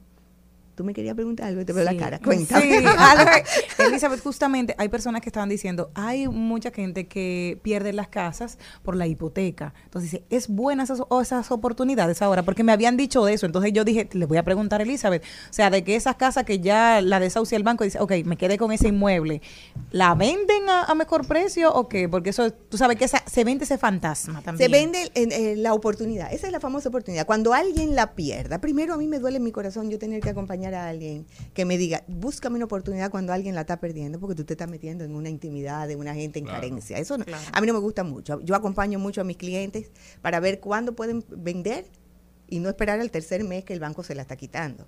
Eso ya casi no se ve, porque hay una relación muy cercana entre el banco y el cliente que está permitiendo que el cliente no pierda el inmueble. Uno. Pero de que aparece algo que te puede facilitar a ti comprarlo, pero no de que tú estás comprando en sobreprecio. Insisto, tú estás comprando en el precio de mercado. Ninguna persona que te está que está vendiendo ese inmueble va a vender para ver- para perder. Y si tú encuentras una propiedad que tiene un precio muy por debajo, que tú dices, esto es una oportunidad, revisa esa oportunidad con pinzas y con lupa, porque no necesariamente es una oportunidad. Ya, después que tú me dijiste que yo tirara un ca- una cantinita de agua en el baño y que si no se iba todo a, la- porque no está bien construido. Yo tengo eso Sí. como en el- y, sí, te- y tú dices eso. Yo he tenido personas que han comprado sin darse cuenta con documentos falsos. Y cuando vienen a querer traspasarlo, dicen, es que era una oportunidad. No era una oportunidad, era alguien que te estaba engañando. Entonces tú, por querer aprovecharte de ese vendedor, supuestamente, caíste en una trampa y perdiste tu dinero y no tienes cómo recuperarlo. Ahí está. Entonces tenemos que tener en este momento de que se está vendiendo, se está vendiendo, se está vendiendo muy bien. Hay no oportunidades, hay facilidades. Lo único que siempre digo, trata de meterte donde cabes, no donde quieres. Hay oportunidad de tú comprar, métete de manera correcta, permítete la oportunidad de asesorarte. Porque Que una es cosa es lo que tú- gratis. que es gratis. Es, y, puedes asesorarte con tres, cuatro, cinco personas, no necesariamente con uno solo. Y escucha lo mejor de todo y saca tu mejor conclusión. Pero de que se está vendiendo para inversionistas, sí. Para los las personas que quieren invertir de- en una nueva vivienda, existe. Tú que no tienes tu casa y quisieras tener una buena casa, existe la oportunidad. Lo que tienes es que mirar la mirada de la verdadera oportunidad de tú comprar y comenzar a hacerlo en el sector inmobiliario. El- la cuestión del momento es que a veces las personas por querer tener la perfección, el 10 de 10, No no, existe. Y creo que pasa con todo en la vida. Sí, entonces tu 10 de 10 no existe. En el sector tú puedes mandar a hacer una casa por el librito y cuando entras mandas a tumbar paredes. Cuando un inmueble te cumple un 6 o un 7 de tus necesidades, las básicas, ese es. El resto, cuando tú cierres la puerta, lo logras. Entonces ahí es que está, de que si se está vendiendo, sí, porque mucha gente está entendiendo en este momento que esperar a esa perfección, que cuando baje la tasa, la- nuestra tasa está en el mejor momento que- porque ha estado estable. No, en serio, sino que tienes que mirarlo como una oportunidad. Si tu primera compra no es en Santo Domingo, sino que es en Monteplata, hazle Monteplata. Hay proyecto ahí. Si tu Eh. primera o compra no para invertir, porque tú tienes que saber también que tú no puedes invertir en el sector inmobiliario si tú no sabes invertir en el sector inmobiliario. Tú tienes que saber invertir donde es. Lo que pasa es que mucha gente con estos eh, motivadores que existen, tú puedes, métete, No, y vamos que te ponen como que en Airbnb tú siempre vas a tener No el apartamento alquilado y le vas a sacar una plusvalía. No, y tú lo has dicho, Elizabeth, saber para qué estás invirtiendo, o sea, saber lo que estás buscando y qué quieres hacer con eso. Entonces, para eso necesitas una asesoría. Entonces, no te metas en un negocio que tú no puedes controlar. No te metas en un negocio que tú Que no, vas a tener tus herramientas. No, y que no vas a tener herramientas, porque todos podemos aprender. Pero no tienes la herramienta de cobrar. Por ejemplo, hay gente que le da vergüenza cobrar. Entonces te pasan seis meses un propietario, ay, me fue mal. No, no te fue mal. No supiste hacer la parte que te corresponde. Pero el negocio inmobiliario, la tierra, ya sea para siembra o para, para cemento, siempre deja. La tierra siempre deja. Lo que tú tienes es que mirarla, ya sea que vayas a sembrar yuca, plátano o maíz, atenderla. Y así mismito, si es cemento, atender eso, porque ese es tu yuca, tu plátano. Como dice un amigo mío, es de eso lo único que no han hecho más. ¿Entiendes? Entonces, no, y que es finito. La tierra es. es finita, la tierra se va a acabar en algún momento. Santo Domingo ahora mismo está, que por eso es que está caro, porque ya no hay terreno casi. Entonces, como no hay terreno, lo que se está comprando está caro y lo que se está construyendo viene de la mano con el precio que se compra. Y creció vertiginosamente de manera vertical. Ahora el crecimiento se está dando horizontalmente. Sí, la entonces, ciudad se está expandiendo, a los lados. Exactamente. Entonces, ¿dónde es que tú vas a comprar? Antes, tú decir, los prados, los prados está allí. Pero antes los prados era lejísimo. Así es. Entonces- Arroyo Hondo, antes No. era lo más lejos del mundo. Y- y no ahora está tan está ahí. lejos, es la Entonces- realidad. Ahora está ahí mimito. Me voy a ir de Y más si vacaciones. tú vives ahí. Me voy a ir de vacaciones para vacaciones. Entonces, Ya no tienen que, que venir a buscar nada aquí, tienen todo allá, tienen muchísimos no te oyes. Entonces, la propuesta es esa, que tú comiences a entender que sí se está vendiendo y que no puedes esperar. Y no lo hablo porque a veces la gente me dice, esa es una mirada muy inmobiliaria. Bueno, no tengo otra mirada, tengo 23 años haciendo lo mismo. Tú te paras delante de un dentista y te le ríes y te va a ver los dientes. Claro. Bueno, yo trabajo en esto y yo veo casas y yo veo el movimiento económico. Pero antes de irnos, Elisa, porque tengo que preguntártelo, porque me llamó la atención lo, lo que le dijiste a Malena sobre la tasa. Realmente la tasa de, de los préstamos ha ido subiendo, ha ido en aumento. Nuestra moneda dicen que está fuerte porque ha mantenido su valor ante el dólar, pero al final, cuando el Banco Central sube las tasas de interés, sube los tipos de interés, los bancos suben lo- las tasas Sí, de claro. interés. O sea, el valor del dinero aumenta y entonces, por ende, tu dinero, el que tienes en el bolsillo, vale menos. Claro. Entonces, ¿tú crees realmente que este es el mejor momento, que las tasas te convienen? El mejor momento es cuando tú puedas. Las tasas aquí se mantuvieron muy estables y si tú te fijas, nuestra tasa ha estado entre un 9 y te juegan de que eh, tres meses un 9, un eh, 9.5 tanto y si la pones fija te la dejo en un 13. Desde hace muchos años. Sí. Entonces estamos en un 13. O sea que es un tema de hacer una buena negociación. es tener dinero en mano. Con dinero en mano de un inicial tú puedes jugar más allá. El problema ha sido, y te lo hablo desde mi corazón, el problema ha sido que la gente se quiere meter en un préstamo hipotecario con un 90% financiado. No, es posible, eso no lleva a ningún lado potable. Cuando tú vayas a comprar un inmueble, debes de tener por lo menos para que te funcione el negocio un 30. Mínimo. Para, ojalá fuera un 40 para que tú puedas entonces meterte con la diferencia en una hipoteca. Y cualquier imprevisto, que siempre le he hablado que un imprevisto es una muela rota. Si tú tienes un hijo, un par de tenis que se le rompe un muchacho. Entonces, que no, que eso no te rompa No te afecte. esa cuota mensual. Pero la tasa de nuestro país, si tú la miras en honestidad y hablando con mucha gente que me habla, que él me dice, yo la compré fija, yo preferí pagar fija por cinco años en un 13 y no que me venga de un 9 a un 13 de repente porque eso me desestabiliza. Entonces el 13 no es sorpresa en este momento, ni el 11, ni el 12.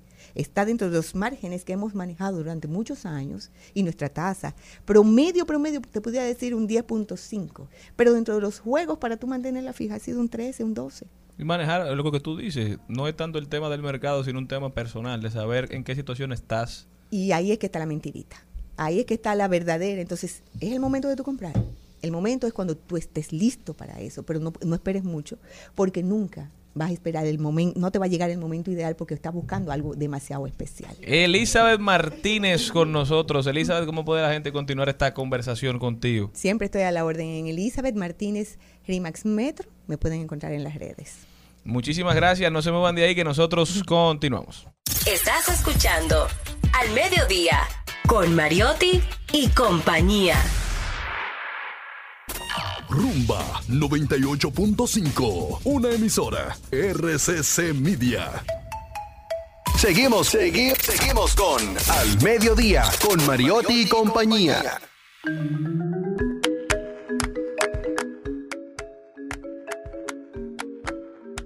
En Al Mediodía, con Mariotti, con Mariotti y compañía, hablemos de tecnología.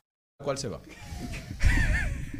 Arrancamos con nuestro hablemos de tecnología, hablando de Twitter. Si en el día de hoy han visto un botón de editar su tweet, no se asusten. Esto se debe a raíz de que Twitter se encuentra actualmente en un modo de prueba y estarán introduciendo esta nueva versión en donde podremos editar nuestro tweet ah, después de 30 minutos de haber tuiteado. Podremos editar para que no tengan que borrar si cometieron algún error o alguna imprudencia en su tweet. Lo interesante es que los tweets podrán ser editados varias veces durante los 30 minutos siguientes a su publicación.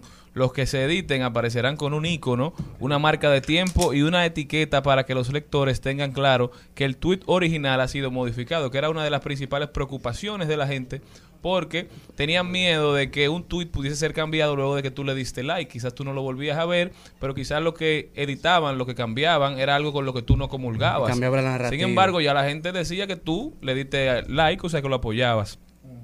Que es muy, es muy bueno esto, porque eso de los tweets, cada vez que tú cometías un error ortográfico, com- cometías un error de puntuación, cada vez que ponías una palabra de menos, tener que borrar el tweet ya después de un tiempo, cuando te diste cuenta que, que habías cometido el error, era muy tedioso. No, cada vez que tú haces un tweet también, en, vamos a decir, con el, en el momento, o sea, tú molesto, tú muy emocionado, Que no se eh, debe y después tú lo borrabas, que son momentos que te dicen que tú tienes que respirar, suelta el celular, no lo hagas en ese momento, y ahora simplemente tú llegas, le editas y mierda, y tú dijiste una palabra descompuesta, tú la cambias, eh, de, no, yo te amo, tú cambias la narrativa de la conversación, Ya sin tener que eliminar el tweet. Todos los tuiteros activos y a editar se ha dicho. Y el ser humano lo único que tiene derecho a cambiar de opinión. Y eso le va a dar la oportunidad a la gente de cambiar de Se- Se opinión. va la esencia, o sea, la esencia, porque entonces la gente que tuiteaba así de repente. ¿Tú crees que se va la esencia? ¿Que pierde la esencia? Que lo- pero Twitter es- es el mu- tigres- es el mundo al del. No, los tigres lo que tienen que volver a comprar la planta. cuando le, No, cuando uno- porque cuando la gente lo borraba, ¿qué decía la gente? Lo Pero subía son y decía, 30 minutos Tenemos que planta. Screenshot le da. Claro. No puede editar, o si pasó de ahí no puede editar. Ah, pero eso está bien, 30 Son minutos 30 sí. minutos. Pero después ya. Tú tienes 30 minutos de prueba para editar. Kanye nunca va a borrar un tweet en 30 minutos. o sea.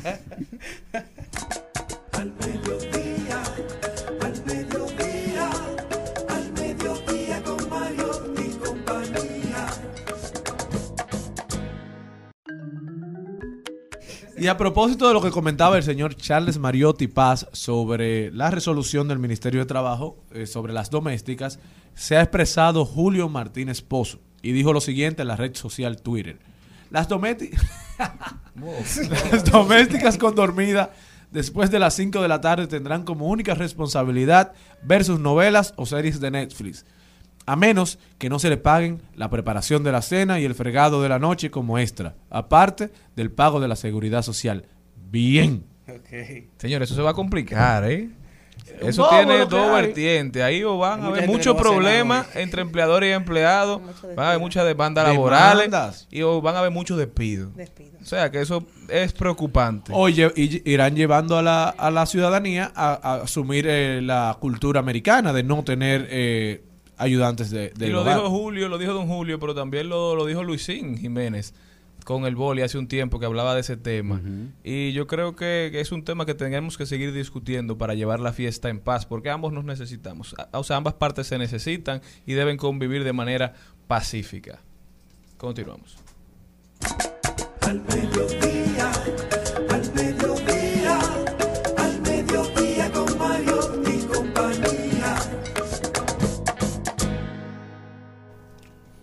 Ahora vamos con el comentario de don Cristian Morel. La última semana eh, he vivido la experiencia o me ha tocado la experiencia de utilizar el servicio de manera permanente de Uber Moto. Lo digo con todo y cuño porque es la plataforma que, de la cual me estoy auxiliando en estos días.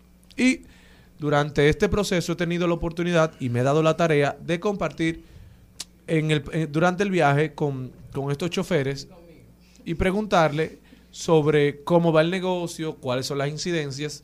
Y la única, el único comentario coherente que he tenido entre todos los conductores de la plataforma Uber es los atracos que se vienen dando, eh, donde ellos pasan a ser las víctimas eh, del sistema, porque no, no ha habido ningún eh, Uber Moto que me diga que no ha sido víctima de que le roben el teléfono celular o que le intenten robar el motor.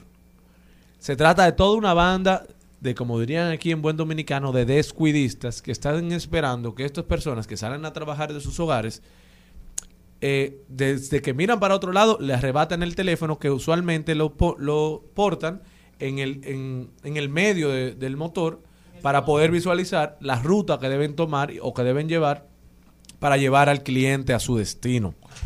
Hago un llamado al Ministerio Inter- Interior y Policía, a Hugo Veras del Intran, a la Policía Nacional, para que hagan una mesa conjunta y puedan generar alguna política pública tendente a solucionar este inconveniente y a generar un ambiente de mayor seguridad a estos motociclistas que andan en la calle buscando el sustento de sus hogares, que pagan placa, Porque para tener licencia de conducir y el sticker que solemos ver en los cascos de motor que ellos portan, tienen que pagar un monto de 600 pesos.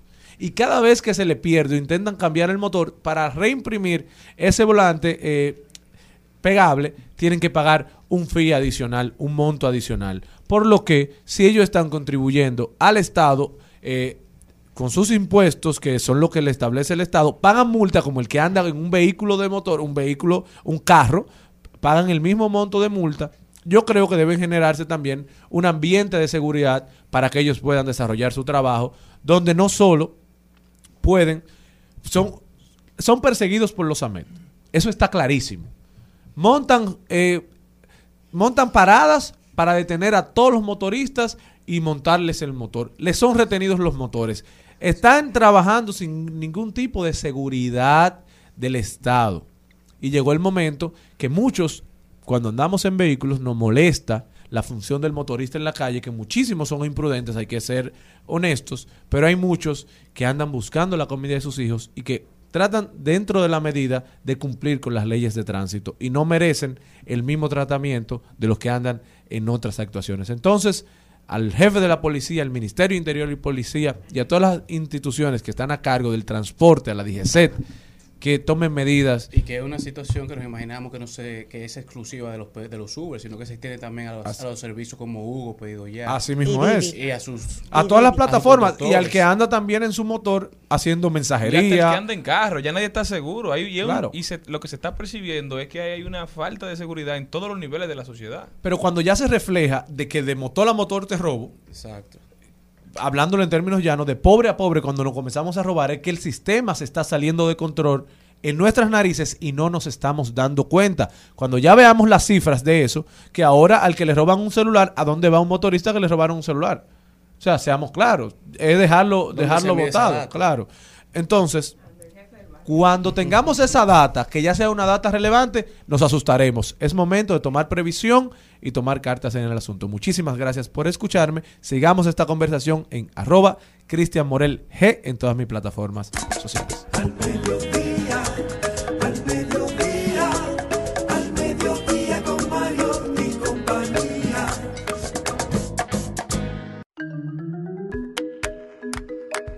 Erickson Duverger está con nosotros. Erickson, bienvenido a tu casa. Hoy un tema importante.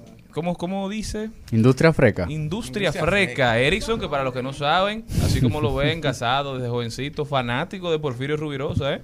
Hizo, ejerce, lo hizo un podcast como de 50 minutos analizando a Ruby.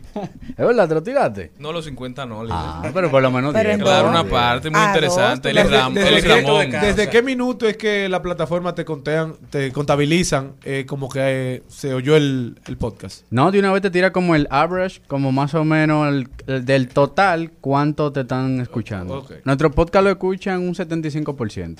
Son familia mía ya. Ni mi mamá me escucha tanto. Pero muy interesante. ¿Cómo que se llama el podcast? Dale mente. Dale mente en todas las plataformas digitales. Vayan allá para que vean que Atento a- Erickson Duverger no solamente sabe de marketing y para que escuche. Sí, eh, atento a Chelsea ya tenemos como 35 episodios. Oye. ¿Estás monetizando? No, para nada. Eso no se Dale, es difícil. Mira, pero hablando eh, de podcast, qué bueno que hablamos de que iniciamos así el tema. Señores, se ha dado un evento bien interesante de la industria de la publicidad, por decirlo así, eh, un evento de Nicole Coisco. Ella hizo, trató de reunir en un espacio durante todos los miércoles de agosto eh, de diferentes temas a unos panelistas para hablar de una manera un poquito más abierta, no tan producida. Eh, se sentía como que bien chill, la vibra de los publicistas y demás. Y cada miércoles fueron tocando un tema. Yo estuve ayer participando, hubiese querido ir a todos los otros miércoles, y ayer estuve eh, escuchando el panel que tenían sobre el, el tema del podcast. O sea, estaba Rubén Rodríguez, el director de Oyete Eso, el colectivo que tiene Lenguas Calva, eh, todos los podcasts así como que bien trendy, A cuenta los al- Gómez. a los Gómez, Tienen a, a Sigún también. a de. Carlos Sánchez, también Ah, tienen el de el del Panda. Eh, también estaba Laura Castellano, la de Gente Brava. Dura. Estaba Ricardo Espaillat, el director de, De los de 40. los 40 en República Dominicana. Sí bueno. Sí, muy bueno. Diga lo contrario. y Anina, y Anina Rodríguez también estaba. Eh, y todos ellos eh, me, trae, me traigo como algunos takeaways, eh, algunas cosas interesantes que se, que se vino hablando aquí. Y lo que más me llamó la atención, y por eso le dije a Malena de hablar sobre el tema, es que este tipo de eventos lo necesita la industria. Porque esto no es, una industria que va demasiado rápido. Entonces, por más que tú quieras, por ejemplo, en tema de podcast, si tú quieres estar actualizado, si tú no logras tener el contacto con estas personas de diferentes perspectivas, se te hace muy difícil lle- llevarle el tracking. Porque no es quizá como el tema del derecho. El derecho tú lo estudiaste de un punto y, para que se vaya actualizando tiene como sus periodos. Entonces, eh, cosas que me llevo, por ejemplo, Rubén Rodríguez estaba hablando de cómo ellos tuvieron que hacer, eh, que para muchos es un poco escandaloso, el contenido de Lenguas Calva, el contenido de, No, de con- los Gómez. Con el, con el protagonista que tenía lenguas calvas. Sí, que también eso, que ha tenido, que ha tenido, que ha tenido su tema. No, pero él, salió muchísimo antes. No, porque Cristian es una estrella, ¿eh? Cristian, sí, Cristian. Cristian Álvarez es un tremendo tipo. que no se demuestre lo contrario. Pero hay, hay algo interesante que él dice y es, y es cierto. Antes de que salieran este tipo de este tipo de de, pro- de podcast, nadie estaba mirando hacia los podcasts. Incluso él, él, él hizo como el chiste de que la aplicación que uno tenía de Apple Podcast cuando tú comprabas el iPhone, Nadie, ese era el- nadie- nadie estaba mirando hacia los podcasts nacionales. Nadie, o sea, tú borrabas ese podcast automáticamente. Porque claro, en Estados Unidos desde el 2004 se está lanzando podcast. Pero cuando ellos tuvieron que ser disruptivos,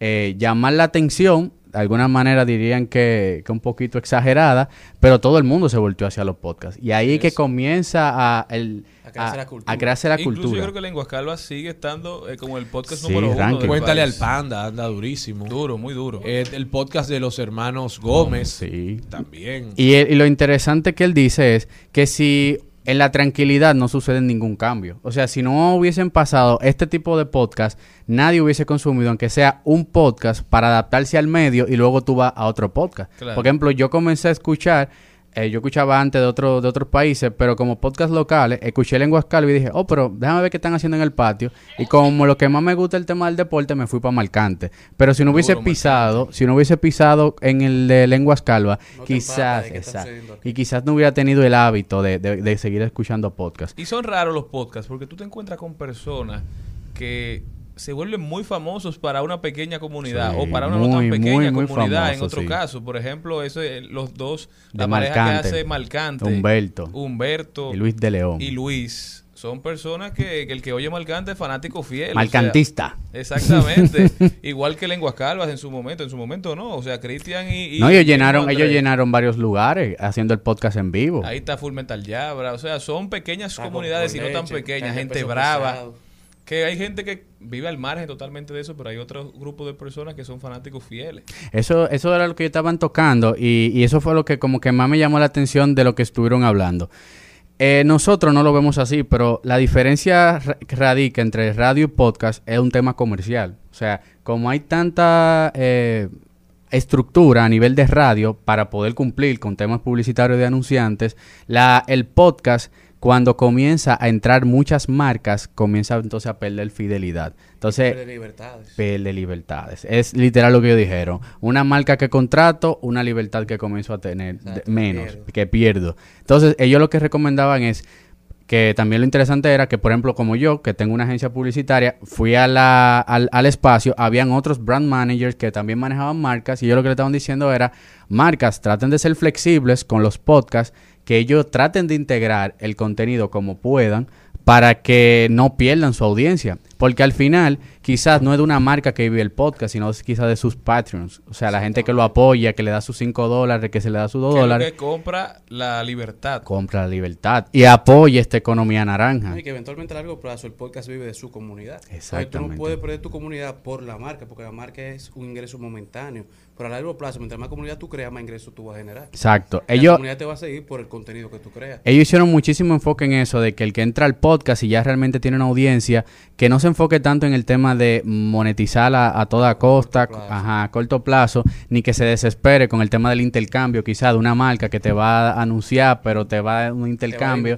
Entonces va a bajar también el nivel de, o sea, tiene que también tener cierto nivel cuando, porque después la marca si dice, mira, si en mi mindset está que lo que tú cobras son 200 dólares, es muy difícil después tú llevas una marca a cobrar mil dólares, ¿me entiendes? Entonces nosotros como colectivo eh, debemos que, ya que ya realmente eso tú lo tienes como un ingreso, tratar de darle cierto valor a tu, a tu proyecto, porque una vez que pierde el valor tu proyecto, ya es muy difícil volver a retomarlo. Y yo creo que lo interesante de los podcasts es lo fácil que se hace la medición. Sí. Por lo menos para ustedes, los- las agencias digitales o las agencias de colocación De de, una. publicidad. O sea, en la radio a veces se complica tú hacer la medición de, de tu audiencia.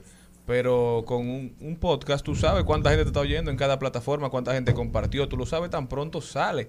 Y así tú lo puedes presentar, se lo puedes presentar a las marcas. Así Por es. eso, todo el que esté interesado en hacer eh, podcast, en hacer contenido de, de esa calidad, yo creo que debe hacerlo, debe dar el paso. Hay muchísimas agencias. ¿Cuáles tú recomiendas, por ejemplo, de los de los estudios que están ha- habilitados? Yo he escuchado de la cabina, se están haciendo muchos podcasts allá, el mismo, te- el mismo estudio de Óyete Esto. eh, y, o sea, hay- se han dado varios est- estudios. Para cerrar, quisiera mencionar algo que dijo Ricardo Espalla, que fue algo interesante, que una chica del público le dijo, mire, yo que soy un don nadie, ¿cómo yo entro a, a la radio? Y él fue muy sincero y eso es lo que se trata de este tipo de conversatorio.